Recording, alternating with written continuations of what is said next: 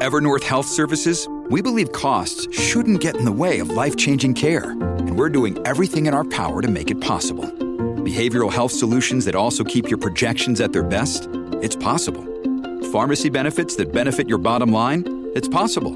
Complex specialty care that cares about your ROI? It's possible. Because we're already doing it. All while saving businesses billions. That's Wonder made possible. Learn more at evernorth.com/wonder. This episode is brought to you by Reese's Peanut Butter Cups. In breaking news, leading scientists worldwide are conducting experiments to determine if Reese's Peanut Butter Cups are the perfect combination of peanut butter and chocolate. However, it appears the study was inconclusive, as the scientists couldn't help but eat all the Reese's. Because when you want something sweet, you can't do better than Reese's. Find Reese's now at a store near you.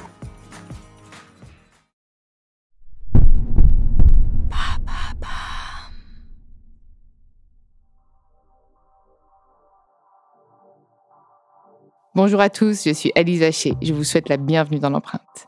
Nous allons essayer de comprendre ensemble comment les marques d'aujourd'hui s'engagent ou non pour notre planète. Chaque semaine, je reçois donc des start des PDG de grands groupes ou encore des directeurs de la RSE qui m'expliquent comment leur entreprise s'engage pour porter une révolution de l'impact sur notre planète.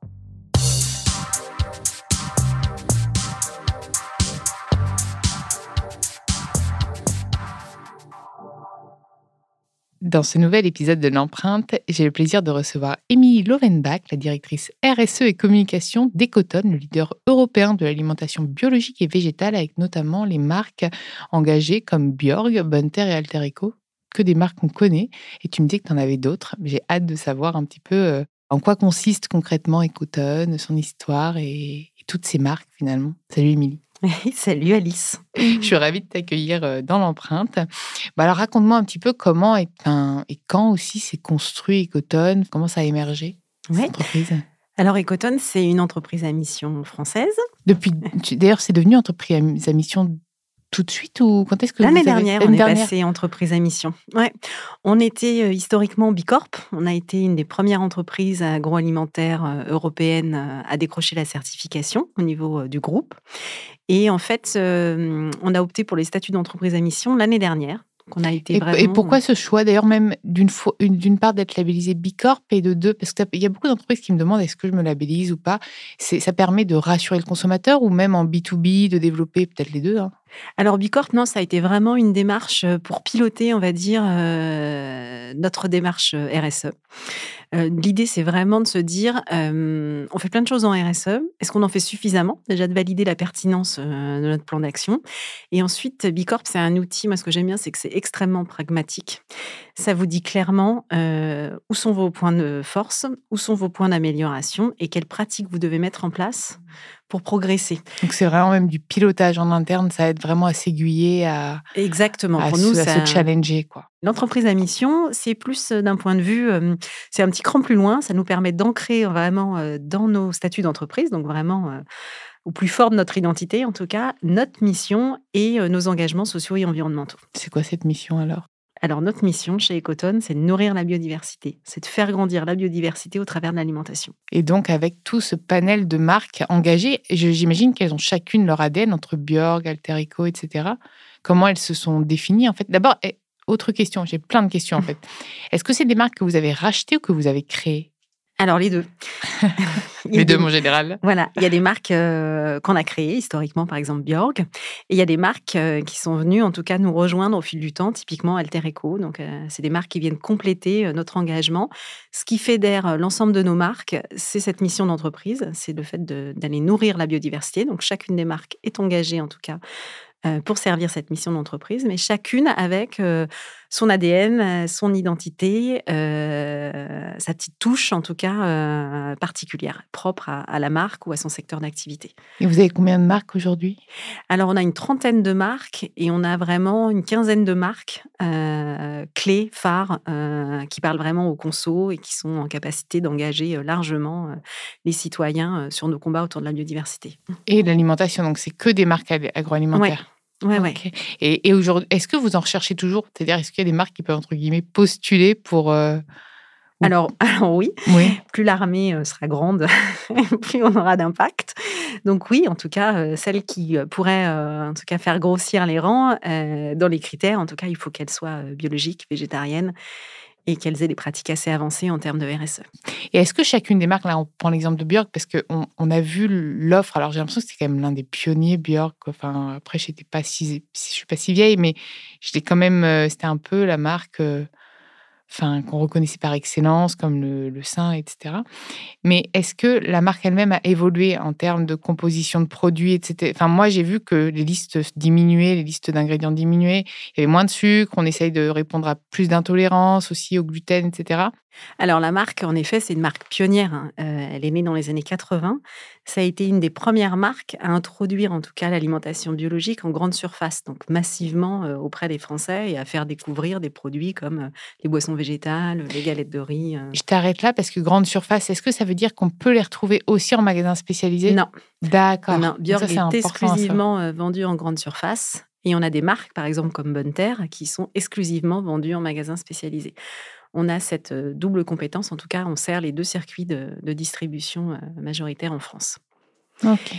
Et donc Björk est née dans les années 80, pionnière, mais euh, sur le bio, mais avec tout de suite cette, en tout cas, cet engagement pour une alimentation à meilleure qualité euh, nutritionnelle. Euh, donc dès la, création de la marque, qui avait été d'abord créée par une diététicienne, on a une charte nutritionnelle sur la qualité des ingrédients, donc les sucres non raffinés, les céréales complètes, voilà, utiliser les ingrédients les moins transformés possibles. La marque, elle a évolué sur une qualité nutritionnelle qui visait un peu plus à, à, réduire, par exemple, la quantité de sucre, la quantité de sel dans les produits. Donc, elle est plus sur du quantitatif. Et puis là, elle évolue aussi sur, pour rejoindre en tout cas ce combat autour de la biodiversité, sur diversifier un maximum les ingrédients dans les recettes. Aujourd'hui, par exemple, on a deux tiers de notre alimentation qui repose sur neuf espèces végétales.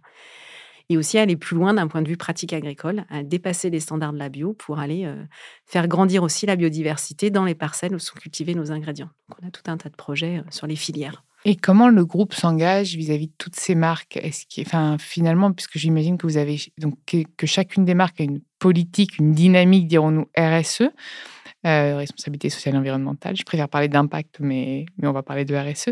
Mais le groupe lui-même a un socle solide sur lequel se reposent toutes les marques. Exactement. Donc le groupe, il a un socle et le socle, c'est cette mission, c'est cette raison d'être de nourrir la biodiversité. On a défini les engagements euh, qui viennent soutenir cette mission. Euh, on a trois niveaux d'engagement. Notre premier niveau d'engagement, c'est de protéger la biodiversité. Et pour ça, on s'engage à développer l'alimentation biologique et végétarienne. Et à sont- soutenir l'agriculture, non? Bah, tout d'abord, c'est ces deux Ouais. piliers-là qui sont pour nous fondamentaux. Parce que quand on parle de protection de la biodiversité, euh, le bio, aujourd'hui, c'est un super modèle pour protéger la biodiversité. Parce qu'aujourd'hui, ce qui heurte en tout cas la biodiversité, c'est l'utilisation euh, d'insecticides, fongicides, pesticides, bref, tout ce qui se termine en mais, cide. mais pour développer le bio, il faut des agriculteurs bio. Donc c'est plutôt ça, en fait, c'est là que va ma question. C'est que du coup, il faut les former, il faut leur donner les moyens de produire bio. Oui, alors nous, on est en aval. Nous, en fait, on va stimuler la demande euh, et on va du coup stimuler euh, la production amont, en fait. Euh, Ok. Voilà, donc nous, no- notre objectif, c'est vraiment de promouvoir l'alimentation bio, de donner envie aux Français de changer leurs habitudes alimentaires pour le bio et ainsi, en tout cas, De tirer. Voilà. tirer la filière et de, voilà, de faire grossir, en tout cas, la quantité aujourd'hui d'ingrédients produits en bio. Et donc là, c'était le premier. Ça, c'est le premier engagement, protéger à travers une alimentation biologique et végétarienne. Le deuxième engagement, c'est d'aller au-delà de la protection, c'est de faire grandir la biodiversité. Et ça, on le fait de deux manières. En diversifiant les espèces végétales présentes dans nos recettes. On a deux tiers, deux tiers de notre alimentation qui repose sur neuf espèces C'est végétales. lesquels d'ailleurs C'est neuf? Alors, La a- patate. Voilà, exactement. La patate. La patate, le riz, le maïs, le blé, Le blé. l'huile de palme. Et le blé d'ailleurs, Voilà. euh, ça c'est un sujet. omniprésent. euh, Encore l'huile de palme? Ouais. Oh là Ouais, ouais. là, mais je Mm. pensais qu'on avait réduit ça. Non, on a une tendance à réduire, mais c'est un, un ingrédient qui est C'est extrêmement bien, c'est bien présent. de le, rem- de le redire parce qu'on voit tout le Mm. temps partout l'huile d'olive. et Tout maintenant, on a l'impression que c'est l'huile d'olive. En fait, Mm. non, ça reste l'huile de palme. Ouais, ça fait partie des neuf espèces les plus consommées. Ouais. Voilà, donc l'idée, c'est de proposer des alternatives à ces neuf espèces. Et en parallèle, c'est de faire grandir aussi la biodiversité dans les champs, là où sont cultivés euh, nos produits, euh, nos ingrédients. Et là, on va chercher à dépasser en fait les standards de la bio euh, pour aller proposer des pratiques agroécologiques qui vont plus loin en termes de biodiversité. Ça peut être par exemple des rotations longues, la couverture des sols. Les rotations longues, par exemple, une rotation de 7 ans, ça veut dire que sur une parcelle, elle ne reverra pas la culture la même culture avant 7 ans. Entre-temps, il y avoir... Pour laisser le, sol se régénérer. Exactement. Entre-temps, il va y avoir, j'en sais rien, vous cultivez de l'épaule, l'année d'après, vous allez cultiver de l'avoine, vous allez laisser reposer avec de la luzerne, etc. Donc, vous allez euh, faire tourner, en tout cas, un certain nombre de cultures. Et sept ans plus tard, vous allez de nouveau cultiver. C'est la minute Fred et Jamie, euh, c'est pas sorcier. c'est vrai que c'est ça. c'est important de comprendre aussi euh, Comment, comment, ça Et donc, ces pratiques-là, en fait, elles vont favoriser euh, davantage de biodiversité, soit dans le sol, comme on vient de le voir. Aussi, ça peut être, par exemple, alors pareil, je vais faire le Fred et Jamie, le développement d'infrastructures agroécologiques. Ça, c'est un, un, grand mot pour dire, en fait, de réintroduire sur la parcelle tout ce qui va servir, en fait, à, à, à abriter la biodiversité.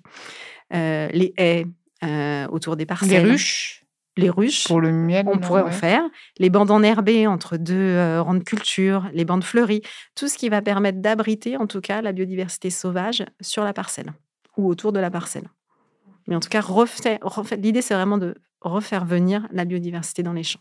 Qui est qui est pas de pénurie en fait en, termes de matière. Et puis surtout aussi la richesse des sols. J'imagine que tout ça, c'est lié. Hein. Voilà.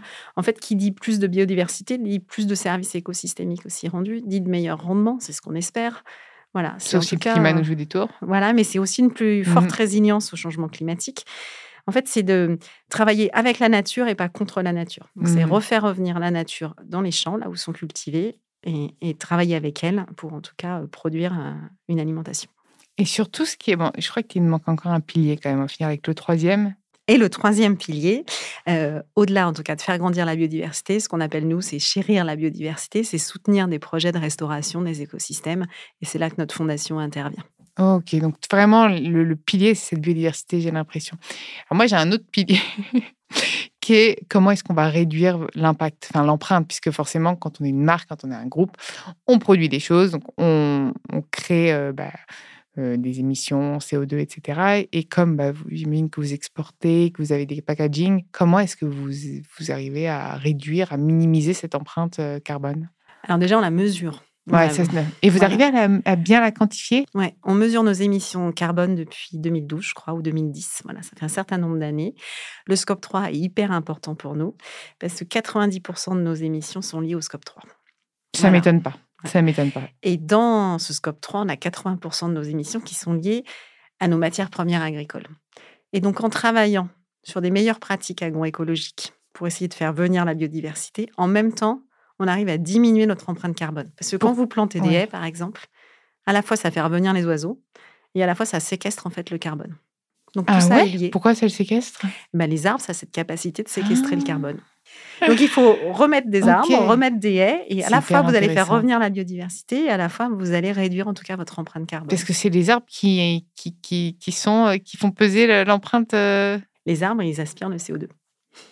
Euh, et en dans tout ce qui est logistique, puisqu'il y a quand même des packaging, etc., tout ça, vous travaillez aussi Alors, dessus Ou c'est chacune des marques qui doit piloter euh, Non, non, non, non. On travaille euh, d'un point de vue groupe. On a un engagement euh, sur nos packaging, mais c'est juste pour remettre un peu l'église au milieu du village. Voilà, par exemple, le packaging, je crois que c'est 7% de nos émissions carbone. Sauf que c'est la phase vraiment visible, en tout cas, pour le consommateur. Pour le consommateur. Et puis, c'est surtout le consommateur qui achète bio, en général, c'est quelqu'un qui est déjà engagé. Voilà. Donc, s'il arrive avec plein de plastique, c'est son geste quotidien de se dire, ça, je le mets dans quelle poubelle et c'est recyclable par recyclable. Donc ça, on a un engagement d'avoir 100% de nos emballages qui seront recyclables d'ici 2025. Donc on est en bonne voie, mais c'est un gros, gros chantier. C'est quoi ce qui, ce qui reste euh, compliqué à changer comme emballage? Alors, ce qui reste compliqué à changer, c'est majoritairement sur nos biscuits, euh, ces fameux pochons individuels, vous savez. oui, mais c'est parce que j'ai, on a eu euh, la boulangère récemment dans l'empreinte, donc pareil, il nous, mmh. il, nous, en parlait. Apparemment, il y a quand même des innovations qui sont en train de se, de, bah, d'émerger.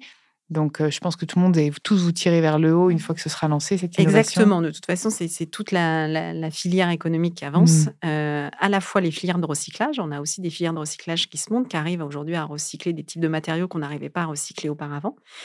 et à la fois on a une évolution sur les matériaux. Donc on est, voilà, on est confiant en tout cas sur le fait d'y arriver. Mais aujourd'hui, le bio, c'est 6% de la consommation alimentaire. Donc on a une, on reste quand même petit. Et notre force, en tout cas, d'action auprès de ces grands fournisseurs d'emballage, etc., elle reste aussi assez limitée. Donc, il faudra qu'on bouge tous ensemble pour arriver à, faire bouger, en tout cas, les emballages. Et pourquoi ne pas... Parce qu'on le voit hein, quand on va acheter, notamment au magasin bio, et même de, plus en plus de retailers le font, du vrac. Pourquoi est-ce qu'on ne peut pas proposer ces biscuits, en vrac? Certes, la, durée, la date limite de consommation sera beaucoup plus réduite, mais est-ce qu'on ne pourrait pas éduquer le consommateur un peu à acheter ce dont il a besoin euh, en temps réel, dirons-nous? C'est pas une, euh, ce serait pas une perspective intéressante aussi? Alors si, mais on a, on a beaucoup de freins sur le vrac, euh, sur la casse.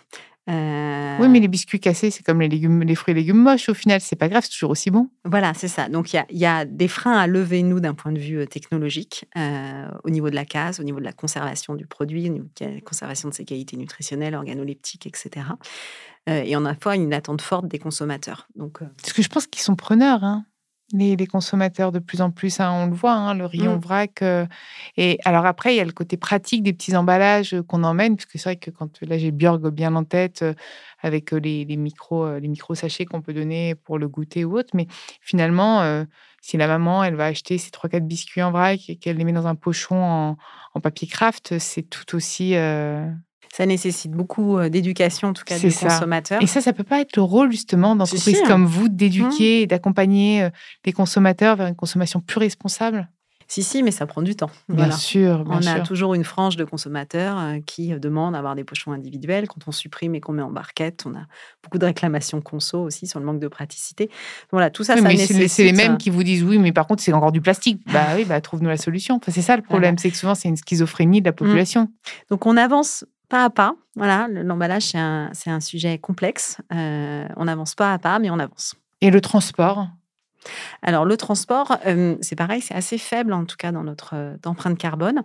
Euh, on y travaille, on réduit en tout cas les émissions carbone liées à nos transports en travaillant à la fois sur le fait de jamais, par exemple, rouler avec des camions vides, faire en sorte optimiser l'espace utilisé. Exactement, sur des transports ce qu'on appelle intermodaux, donc train, route, etc., qu'on combine. Donc là-dessus, on a tout un plan, en tout cas, de réduction des émissions carbone sur notre supply chain. Et il n'y a pas d'exportation du coup de ces marques à l'étranger?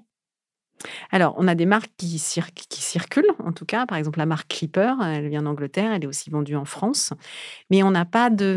Mmh, c'est assez national comme. Euh ça reste très européen. et euh, voilà, on n'a pas de transport en avion, on n'a pas tout ça. Ok, c'est d'où l'empreinte euh, plus, plus minimaliste sur les transports. Exactement. Mmh. Et donc, toi, c'est quoi encore C'est quoi aujourd'hui tes plus grosses limites, en fait? Alors, mes plus grosses limites. Comme tu es quand même responsable de la RSE, tu dois, tu dois avoir des combats. Alors les combats, euh, les combats, ils sont clairs. Hein, c'est autour de la biodiversité. Après, c'est c'est la frustration peut-être de parfois de pas aller assez vite sur bah, certaines choses. Surtout quand tu vois les rapports du GIEC, etc., et de te dire euh, on est en plus au centre, mmh. euh, on est acteur, quoi.